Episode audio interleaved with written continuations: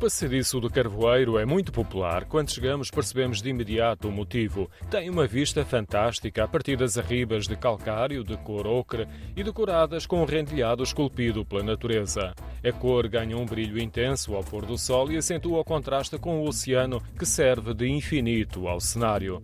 Um dos lugares mais espetaculares e onde melhor sentimos este contraste é na gruta que chamam a Boneca, por a rocha ter dois orifícios enormes e virados para o mar. A boneca é aquela rocha. A posição daquilo é assim, os dois buracos são os olhos. A rocha foi, foi naturalmente ficou acabada. Então os pescadores antigamente tinham aquilo como referência para não se perderem. O que se perdesse vinham ali à boneca. Ele ficou a boneca. Porque não há ali boneca nenhuma. Não, não. A minha mulher aqui na brincadeira às vezes diz, a boneca sou eu. Coitado, agora já não é nada. António Carvalho conhece bem o local porque a família explora há vários anos o bar que se encontra ao lado e tem também o nome de boneca. Como ouvimos, a gruta é dentro de uma pequena torre e para se entrar temos de atravessar um túnel estreito e pequeno. Frequentemente há fila, mas vale a pena a espera porque o interior é uma varanda natural com os olhos grandes da boneca a deixarem entrar a luz e as cores do oceano. A boneca fica num dos extremos do passadiço, no Algar Seco, um magnífico monumento natural que resulta da fusão de vários algares. O percurso no Algar Seco está protegido, mas há muita gente a passear por caminhos improvisados entre as rochas.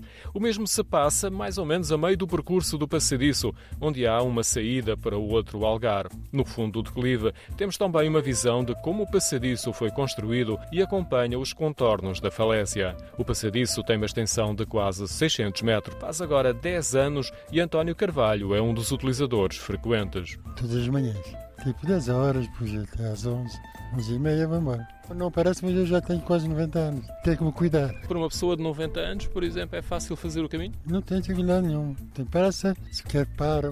Eu vejo isto todos os dias mesma.